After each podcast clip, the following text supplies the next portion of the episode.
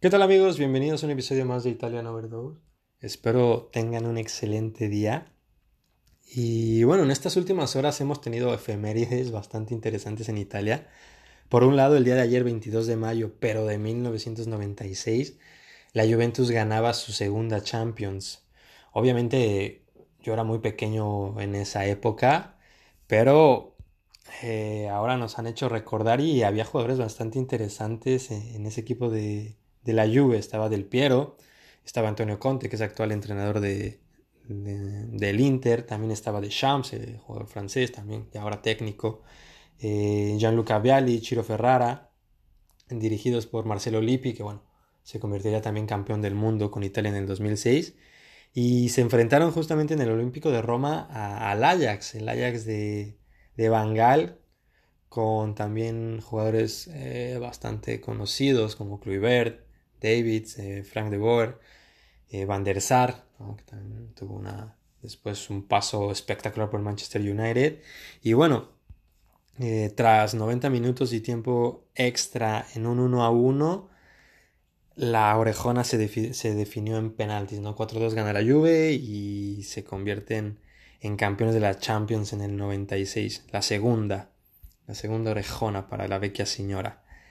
Y también un 22 de mayo, pero del 2010, el Inter hacía historia, ¿no? Hacía lo que ningún equipo italiano ha hecho, que es ganar el triplete, este famoso triplete que es Liga, Copa y lo más importante, la Champions.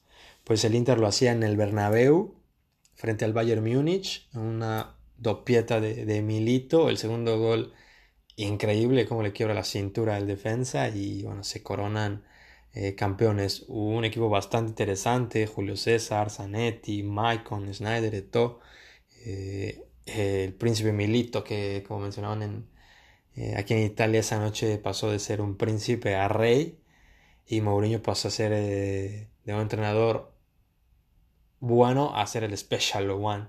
Entonces tuvo una temporada bastante, bastante interesante. Le ganaron la liga, eh, creo que le ganan la copa a la Roma y tuvieron un paso interesante en la Champions, ¿no? En octavos se enfrentaron al Chelsea, en el partido de, ida ganan 2 a 1 con gol de Cambiaso y Milito y en el Stamford Bridge con gol de To cierran eh, el pase a, cuartos donde se tienen que enfrentar al, al CSKA de Moscú, ¿no? En la ida Milito eh, hace el gol del 1-0 y en la vuelta lo hace Snyder de ahí se van a esta super semifinal que al menos yo en lo personal la recuerdo muy bien, que es contra el Barcelona, donde eh, acá, en San Siro vencen 3 a 1 con gol de Snyder, eh, Maicon y Milito. Hace Pedro el descuento del Barcelona y bueno, de todo el, el partido, un partido muy polémico en, en el Camp Nou, donde el Barcelona gana 1-0, pero bueno, por el resultado que se había dado en la ida no le alcanza y, y el Barcelona queda eliminado y el Inter se va a la gran final, ¿no?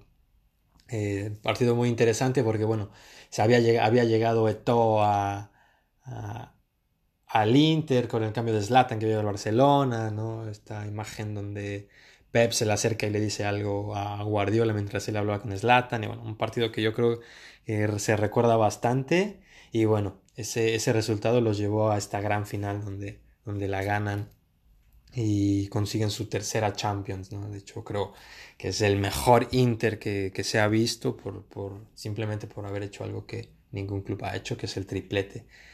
Y hoy, que es 23 de mayo, pero del 2007, eh, el Milan acariciaba la gloria, ¿no? Dicen que, aquí en Italia dicen que no hay, no hay Atenas sin Estambul, y es la revancha de, de la final que pierden frente eh, al Inter, eh, frente al Inter, frente al Liverpool.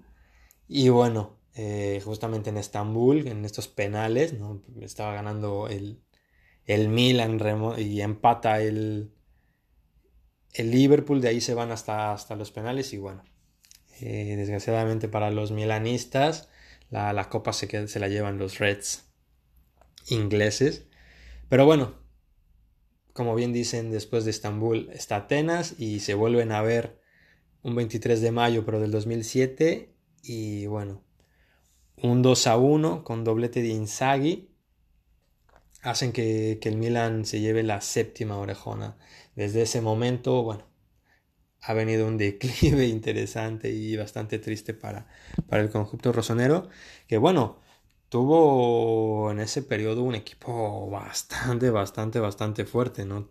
Hablamos de Dida, Nesta, Maldini, Gattuso, Pirlo, Cedor, Kaká, Inzaghi, ¿no? Que fueron los héroes de, esa noche en Atenas. Y bueno, tuvieron un camino bastante interesante. Después de la fase de grupos, enfrentaron al Celtic. Eh, en la ida, bueno, eh, creo que Kaká hace, hace el 1-0. De hecho, es el único, el único resultado. Eh, más bien es al regreso. En la ida quedan 0-0 y, y al regreso en San Siro Kaká define el partido y avanzan a, cuartos donde se enfrentan al Bayern. No, en la ida creo en, en, Múnich quedan 2 a 2 con gol de Pirlo y Kaká y después 2 a 0 en... No, de hecho la, ida es en, es en San Siro donde quedan 2 a 2 y la vuelta se hace en Alemania y Cedar e Inzaghi definen el, partido un 2 a 0 y bueno, con un global de 4-2 el Milan avanza a las semifinales donde se enfrenta a nada más y menos que el Manchester, un Manchester United bastante fuerte, también estaba Ronaldo, Rooney.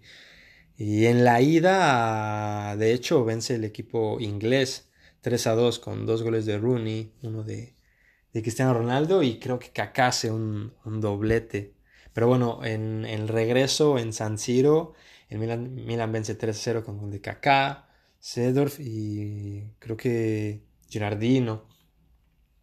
Y bueno, ya de ahí lo demás es historia. Se va a Atenas y se consigue la séptima.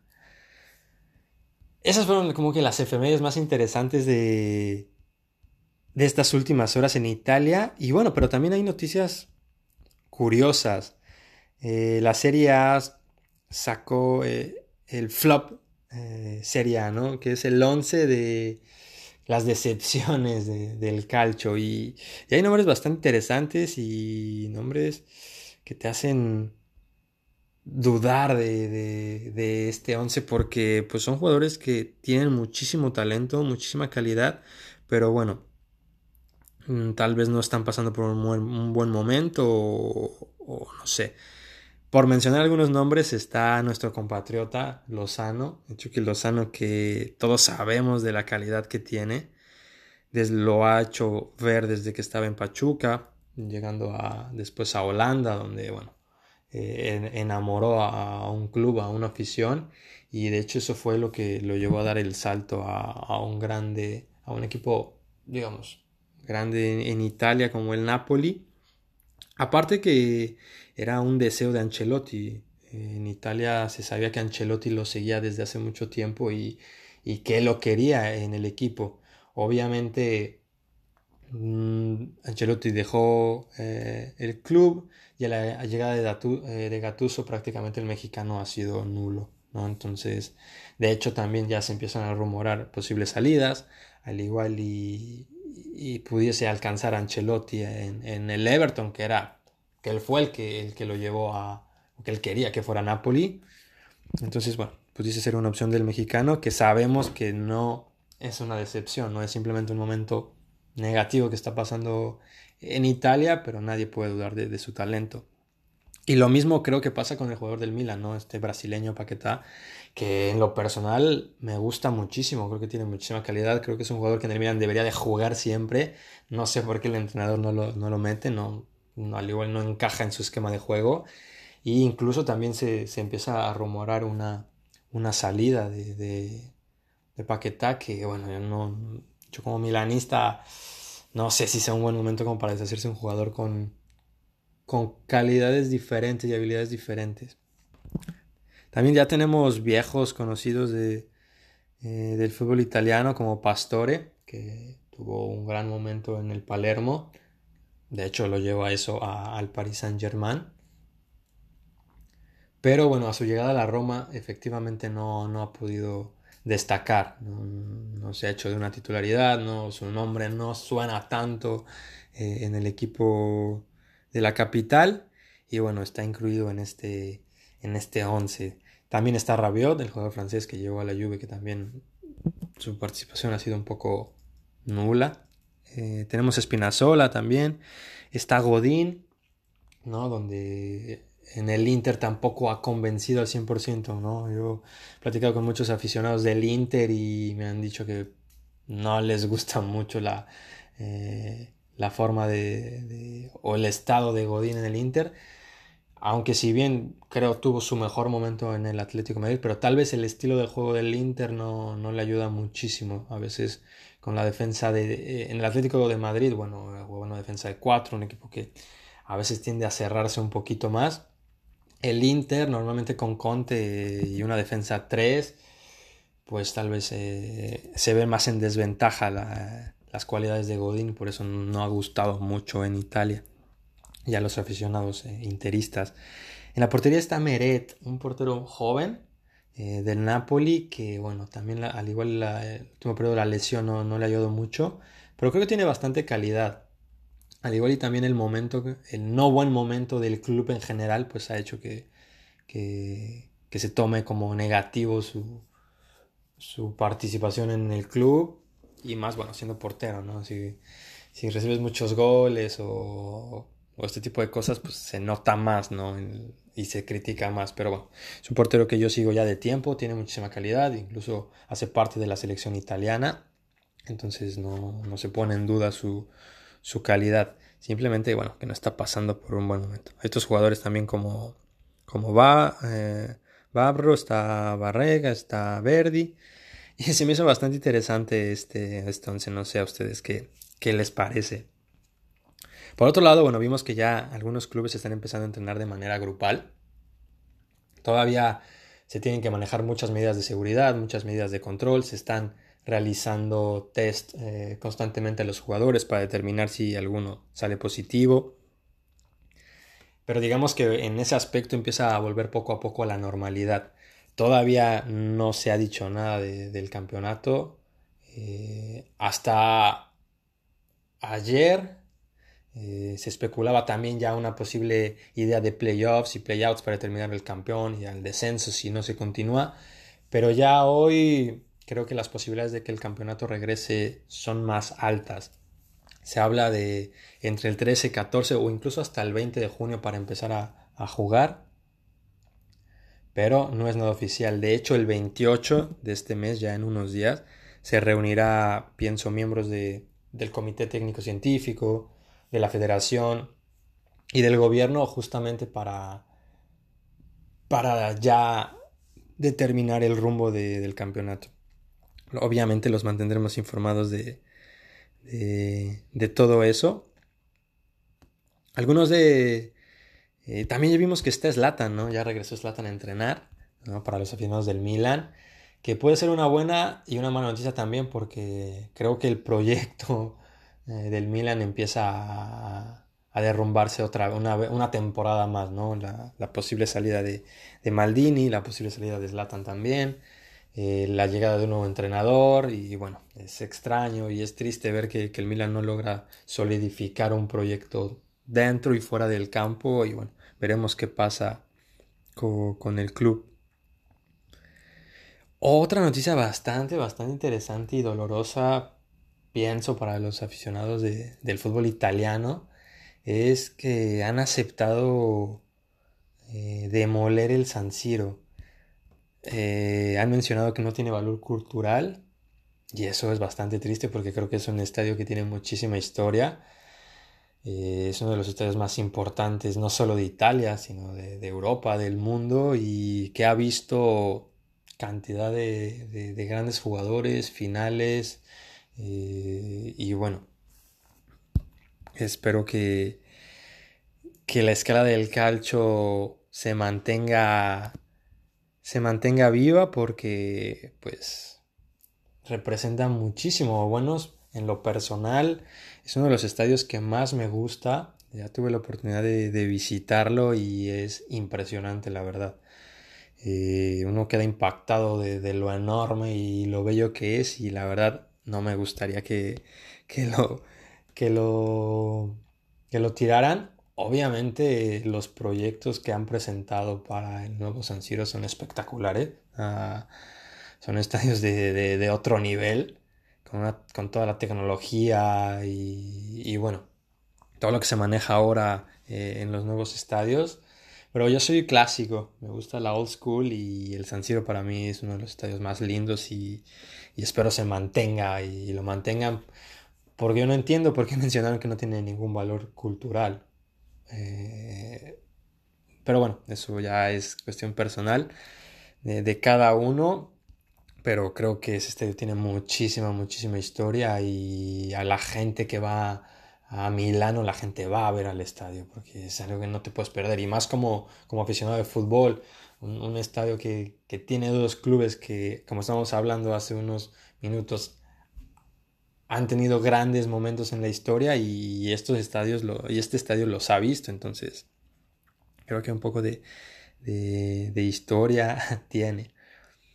Por otro lado, vimos que Mancini mencionó que Saniolo puede convertirse en un jugador extraordinario si continúa trabajando, ¿no? Y es cierto, creo que eh, en, Italia se habla muchísimo de, él como la próxima gran figura del fútbol italiano.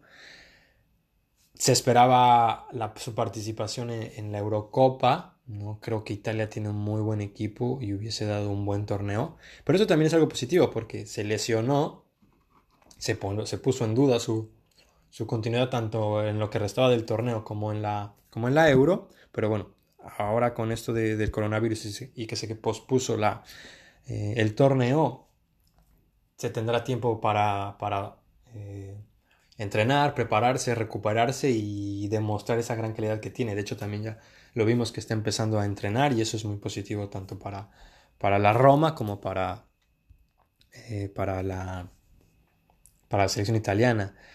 Ya están casi todos los jugadores de la Juve en, Turín. Llegaron los, últimos en llegar fueron los brasileños, Douglas Costa, Alexandro y Danilo.